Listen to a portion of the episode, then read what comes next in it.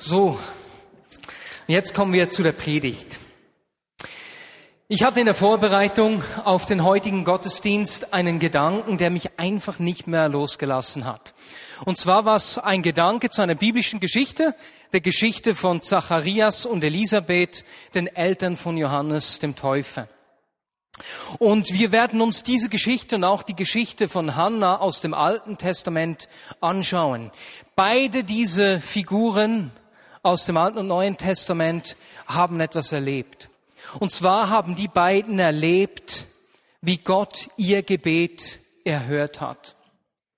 Und als ich diesen Gottesdienst vorbereitet habe, hatte ich wie dieses, dieses Drängen, dieses, diesen Gedanken, der mich einfach nicht losgelassen hat, dass Gott heute einigen Personen sagen möchte, ich habe dein Gebet gehört.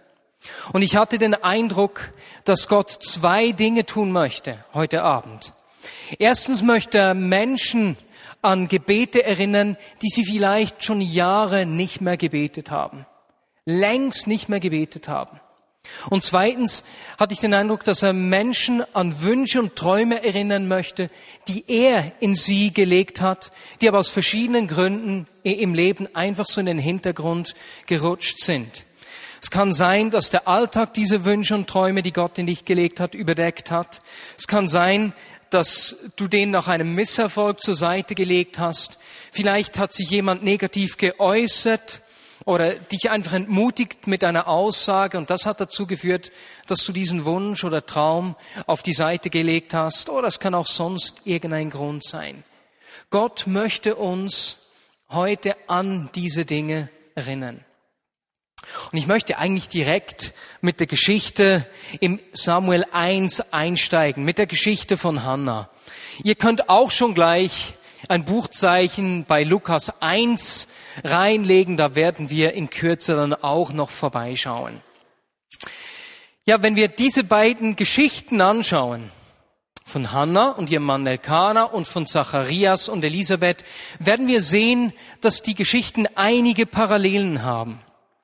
Zuerst einmal hatten sowohl Hannah als auch Elisabeth ähm, mit Scham der Kinderlosigkeit zu kämpfen. Heute, wenn man als Familie nicht viel oder keine Kinder hat, ist das eigentlich nicht ein Problem, nicht mit Scham verbunden. Aber in der Zeit der Bibel war eine große Nachkommenschaft ein sichtbares Zeichen des Segens Gottes. Und wenn jemand eben keine Kinder hatte, war wie dieser Segen abwesend. Dieser Segen, den Gott Abraham selbst zugesprochen hatte. Da war diese eine äh, Dimension des Segens, das durch die Kinder sichtbar wurde.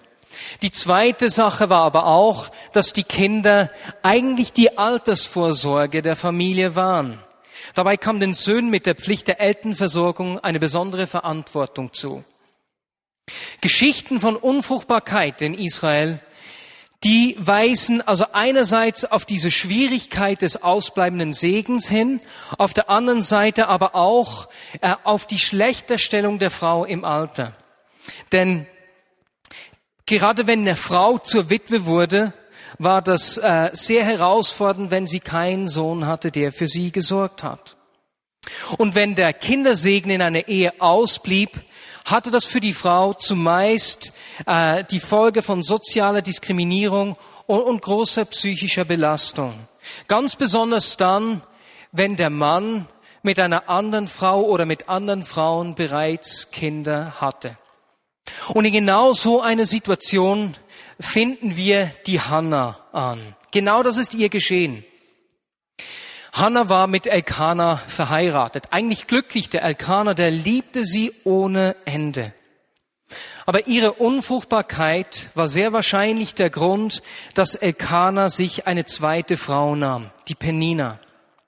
Und während diese zweite Frau, die Penina, Kinder hatte, musste Hannah mit dem Schmerz und der Scham der Kinderlosigkeit leben. Das wurde jedes Jahr dann besonders schlimm, wenn sie gemeinsam zum Opfern nach Silo fuhren. Dort verspottete und kränkte Penina Hannah regelmäßig. Und in ihrer Not kam Hannah eines Tages in den Tempel und hat da einfach gebetet. Und da beginnen wir jetzt aus dem ersten Samuel Kapitel 1, Verse 10 bis 16 zu lesen. Hannah war ganz verzweifelt. Unter Tränen betete sie zum Herrn und machte ein Gelübde. Sie sagte, Herr, du Herrscher der Welt, sieh doch meine Schande und hilf mir. Vergiss mich nicht und schenk mir einen Sohn. Ich verspreche dir dafür, dass er dir sein ganzes Leben lang gehören soll und sein Haar soll niemals geschnitten werden. Hannah betete lange und Eli beobachtete sie. Er sah, wie sie die Lippen bewegte, aber weil sie still für sich betete, konnte er nichts hören. Darum hielt er sie für betrunken. Wie lange willst du dich hier so aufführen? fuhr er sie an. Schlaf erst einmal deinen Rausch aus. Nein, Herr, erwiderte Hannah, ich habe nichts getrunken. Ich bin nur unglücklich und habe dem Herrn mein Herz ausgeschüttet. Denk nicht so schlecht von mir. Ich habe großen Kummer. Ich bin ganz verzweifelt. Deswegen habe ich so lange gebetet. Und wenn uns in diese Situation von Hannah rein zu versetzen versuchen, merken wir, diese Frau hat an diesem Tag nicht zum ersten Mal äh, gebetet, dass Gott sie erhören möge. Ich meine, die Penina, die zweite Frau, hatte schon mehrere Kinder. Das bedeutet, da muss doch einige Zeit bereits vergehen sein, vergangen sein. Sie sind jährlich zum Tempel gefahren. Es war bestimmt nicht das erste Mal, dass sie eben dieses Gebet Gott gegenüber geäußert hat. Und dann ist sie mit diesem Schmerz zu Gott gekommen. Ein, einfach mit dem, was sie hatte. Und hat das bei Gott deponiert, hat bei ihm Trost gesucht. Und das Erste, was mir da bei dieser Hanna aufgefallen ist, ist, dass sie bei all diesem Schmerz, beim Wissen, dass Gott sie bis jetzt nicht erhört hat, nicht bitter geworden ist. Sie hat in ihrem Gebet weder Vorwürfe an Gott gemacht, noch hat sie Vorwürfe an die Penina geäußert, an die zweite Frau. Das ist doch beeindruckend. Sie bringt einfach ihren Schmerz. Und, und als mir das so aufgefallen ist bei der Vorbereitung, hat das bei mir auch so einige Gedanken ausgelöst. Und ich habe mich gefragt, wie ist das bei mir oder bei uns?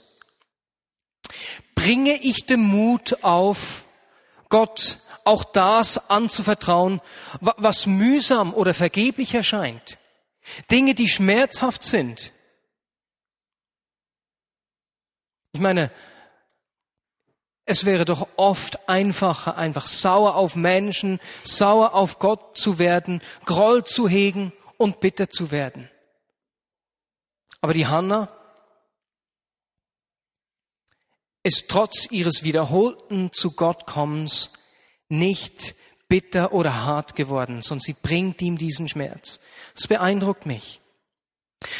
Und dieses Mal geht das Gebet von Hannah in Erfüllung. Hannah kriegt einen Sohn. Und wie sie Gott versprochen hat, weiht sie ihm diesen und bringt ihn zum Tempel. Dort bleibt der kleine Samuel auch. Ich meine, jetzt, jetzt hat sie sich so lange nach diesem Sohn gesehnt, hat dafür gebetet.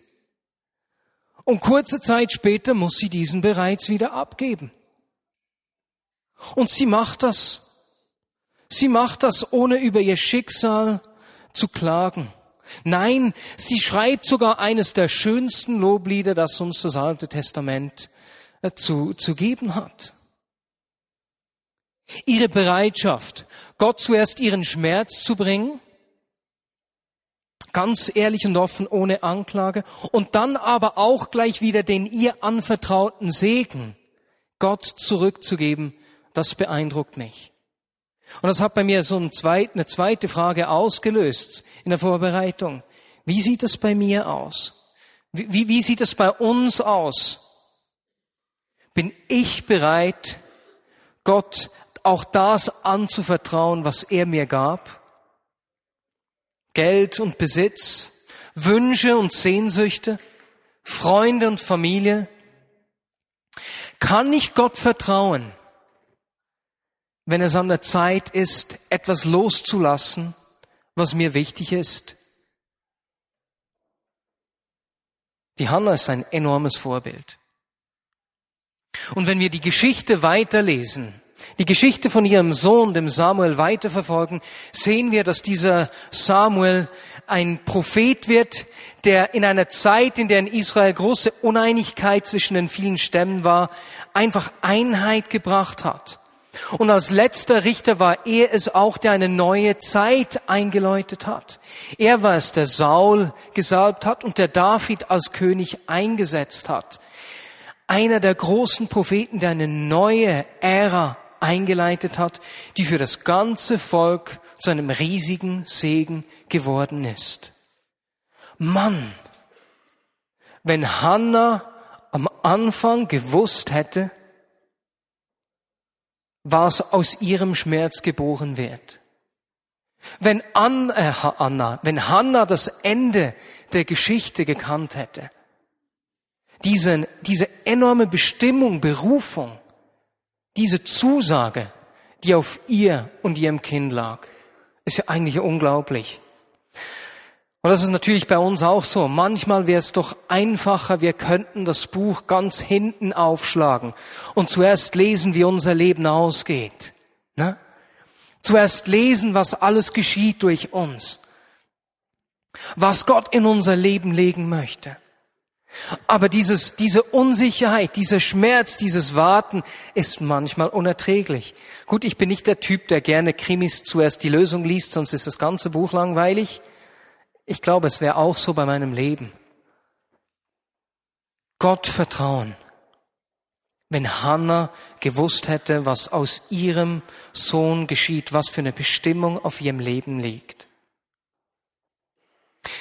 Im Neuen Testament finden wir eine ganz ähnliche Geschichte, wie ich bereits am Anfang gesagt habe. Es ist die Geschichte von Zacharias und Elisabeth.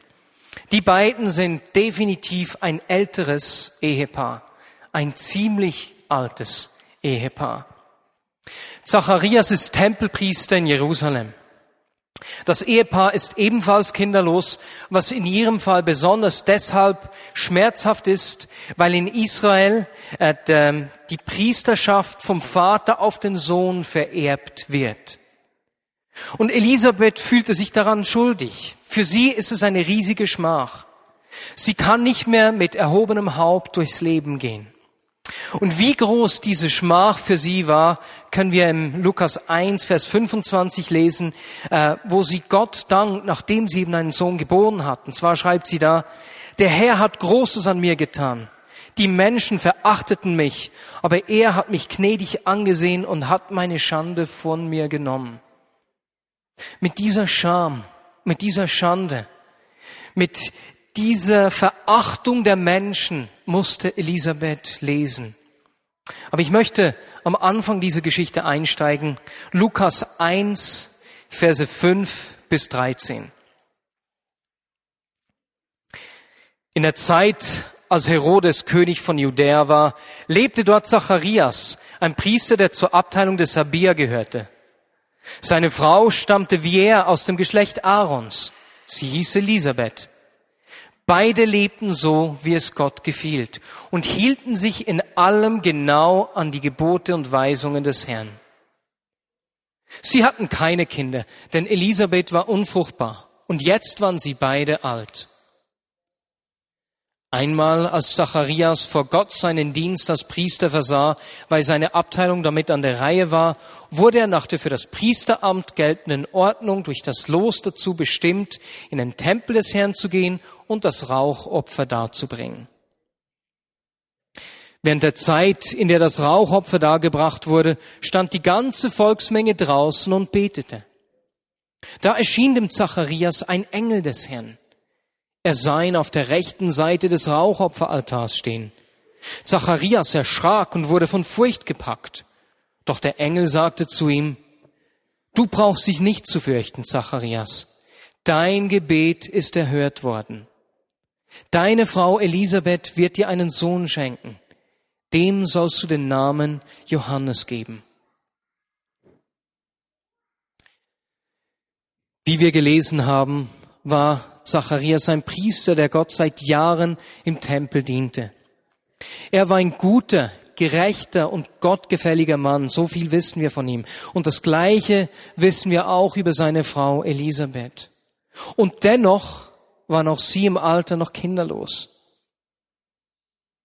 Wie oft hatte Zacharias für ein Kind gebetet?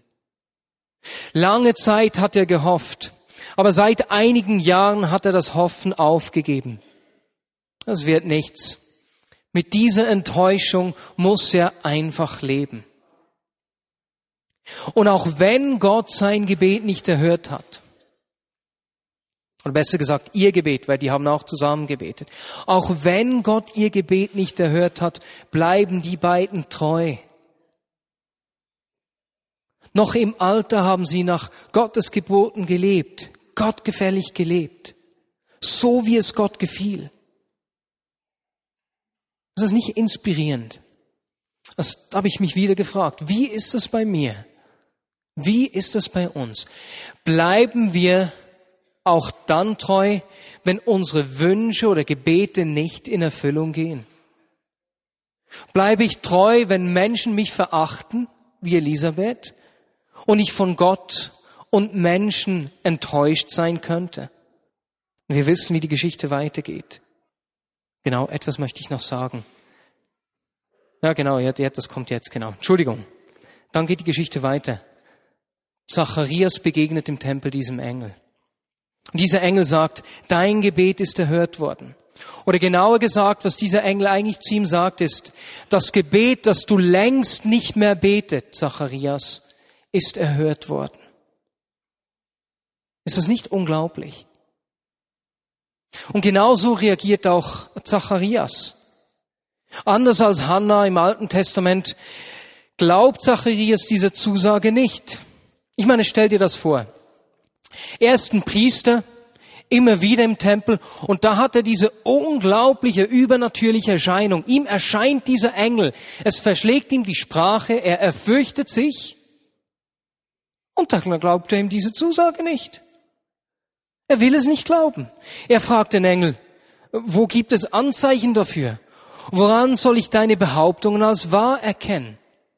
Und es ist, als würde Zacharias zu diesem Engel sagen, meine Frau und ich, wir sind alt und wir bleiben es auch. Neues ist nichts mehr für uns. Warum störst du uns und bringst uns Unruhe? Wir haben doch mit diesem Gedanken, mit diesem Wunsch längst abgeschlossen. Jetzt ist es zu spät. Und was geschieht? Der Engel sagt zu ihm, ich bin Gabriel und Gott hat mich zu dir gesandt. Und weil du meinen Worten nicht geglaubt hast, wirst du nicht mehr sprechen können, bis das Kind geboren wird. Und Zacharias verstummt. Und Elisabeth wird schwanger. Und dieses Stummwerden, dieses, die Sprache nehmen von Zacharias ist nicht eine Bestrafung, sondern es ist eine Notwendigkeit. Zacharias muss seinen widersprechenden Mund halten, damit sich das Neue, das Gott tun wird, vorbereiten kann. Möglicherweise hätte sein ungläubiges Reden die Bestimmung bedroht, die auf diesem Kind war. Und mit dem Verstummen erhält Zacharias Zeit, sich selbst auf dieses Neue einzustimmen, sich mit dem Kind und dessen Berufung ähm, auseinanderzusetzen und sich dem zuzuwenden. Und nicht nur die Elisabeth ist schwanger und da wächst etwas in ihr, sondern genauso wächst etwas in Zacharias. Und als der Sohn geboren ist und der Zacharias ihn entgegen der Gewohnheit, aber im Gehorsam eben Johannes nennt, kann Zacharias widersprechen. Und gleich wie bei Hannah hören wir auch von ihm gleich so eine Anbetung, einen Lobpreis. In dieser Zeit des Wartens, in der Zacharias nicht sprechen konnte, ist nicht nur das Kind gewachsen und geboren worden, sondern etwas ist in Zacharias gewachsen und zur Geburt gekommen. Und ich habe mich wieder gefragt, wie sieht es bei mir aus, bei uns aus? Gibt es Träume, Wünsche, die Gott in mich gelegt hat, die mit meiner Bestimmung zu tun haben? Die irgendwie in meinem Leben in den Hintergrund gerückt sind. Sei es, dass der Alltag sie irgendwie überdeckt hat oder ich den Wunsch oder Traum nach einem Misserfolg eben aufgegeben habe. Jetzt passt einfach die Lebenssituation nicht mehr Gott. Das war ja mal gut, aber jetzt habe ich Familie, jetzt bin ich alt. Ne? Mit diesem Wunschtraum habe ich abgeschlossen. Jesus, jetzt ist zu spät. Gibt es so Wünsche und Träume, Dinge, die Gott in unser Leben gelegt hat, die verborgen sind? Verheißungen, Zusagen, die ich erhalten habe und die ich nicht annehmen kann oder will? Ich glaube, dass Gott uns heute, einige von uns heute an solche Gebete oder Träume und Zusagen erinnern möchte. Und wenn wir die Geschichte von diesem Kind Johannes anschauen, Johannes dem Täufer, sehen wir, dass die Parallelen zur Geschichte von Hannah weitergehen. So wie Hannah Samuel aufgibt und ihn zu Eli bringt, gibt kurze Zeit später auch Zacharias diesem wiedergeweckten und wiedergeborenen Wunsch ähm, auf und gibt ihn neu Gott hin. Als Herodes befiehlt äh, nach der Geburt von Jesus, dass in und um Bethlehem alle kleinen Kinder getötet werden sollen, flieht Elisabeth gemäß der Überlieferung mit Johannes in die Wildnis. Und die Überlieferung sagt, dass Zacharias Dienst im Tempel tat und Herodes unbedingt wissen wollte, wo sich das Kind versteckt hatte. Aber der Zacharias hat nichts gesagt und wurde deswegen äh, im Tempelvorhof getötet.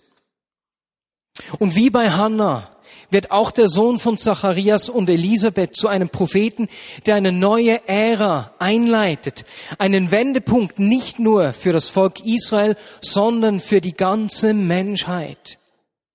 Johannes wird zum Wegbereiter, der den Weg, zum angekündigten Propheten, der den Weg für den Retter vorbereitet und bahnt.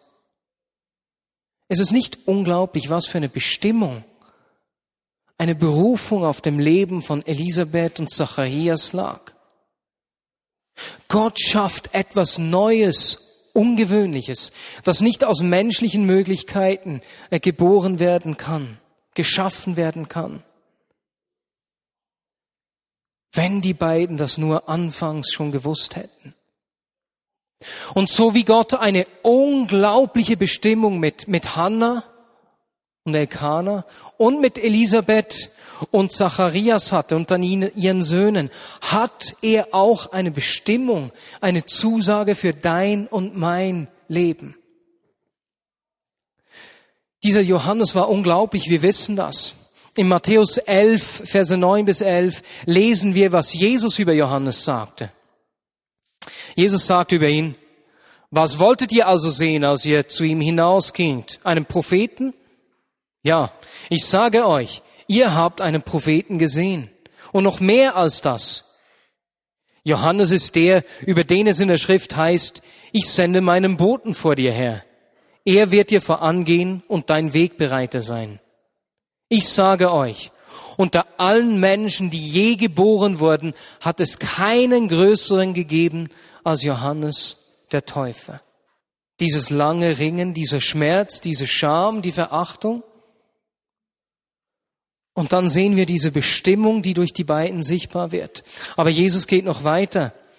Er sagt dann, und doch ist selbst der Geringste im Himmelreich größer als er. Diese Bestimmung auf Johannes war unglaublich. Er hat etwas Neues gebracht, die, den, den Retter eingeführt sozusagen, den Weg gebahnt. Und Jesus sagt, Leute, Ihr seid noch viel größer als dieser Mann, der der größte Mensch war, der jemals gelebt hat. Was für eine unglaubliche Zusage und Bestimmung auf dir und auf mir liegt. Weswegen?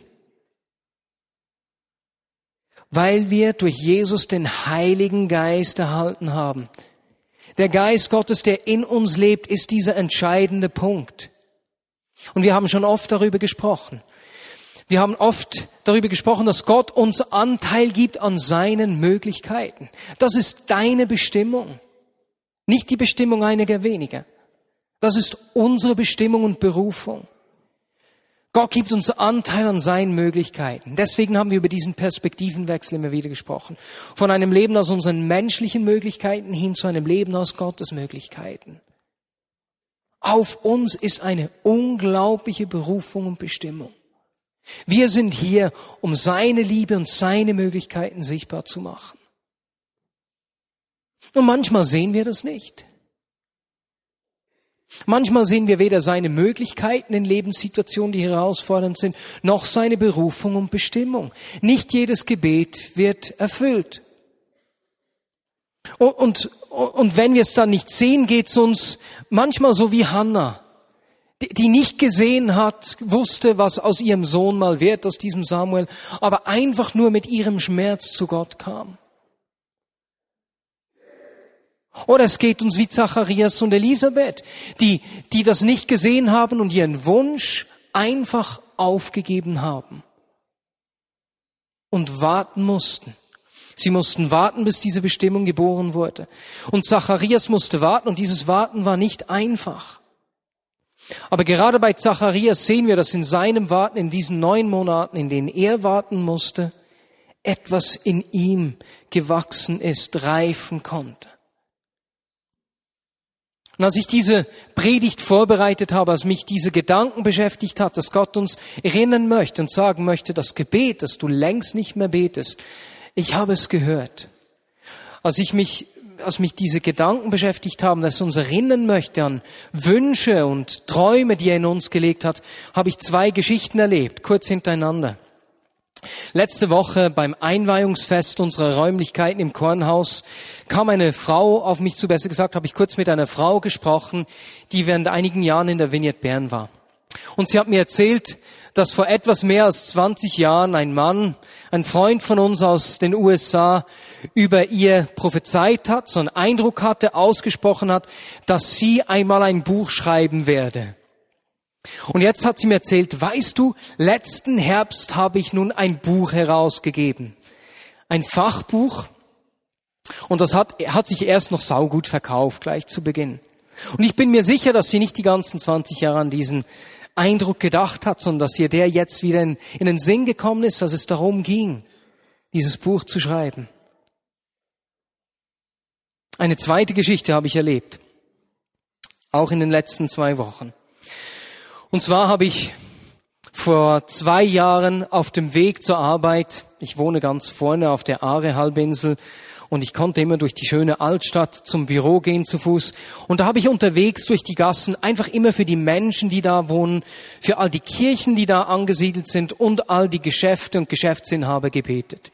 Ich habe gebetet, dass Gott sie segnet mit allem, was er nur geben kann. Nur bei einem Gebet hat sich diese, dieses, dieses dieser Segen ein bisschen umgedreht. Und zwar habe ich gebetet, dass ein Geschäft da unten zugeht. Äh, es gab da diesen Sexshop. Und als ich da regelmäßig, ich meine, das habe ich ja beinahe täglich gemacht, als ich da vorbeigegangen bin. Und einmal hatte ich so einen inneren Eindruck, dass ich in dieses Geschäft, in diesen Sexshop gehen soll und den Mitarbeitern oder den Besitzern da sagen soll, dass es ihnen finanziell besser gehen würde, wenn sie das Gewerbe wechseln würden. Aber es war mir dann etwas zu peinlich, ich habe das nicht gewagt. äh, habe das dann nicht gemacht. Und als ich in den letzten zwei Wochen da vorbeiging, wisst ihr, was geschehen ist? Dieser Shop ist zu. Und dann habe ich mich wieder, als der zu war, habe ich, mir, ich mich erinnert, dass ich seit etwa eineinhalb Jahren nicht mehr gebetet habe, seit ich in Berlin war, während drei, vier Monaten. Deswegen erzähle ich diese Geschichten. Wie ich bereits zweimal gesagt habe, habe ich den Eindruck, dass Gott uns an solche Gebete erinnern möchte, die wir nicht mehr beten. Dass er sagen möchte, ich habe dein Gebet gehört.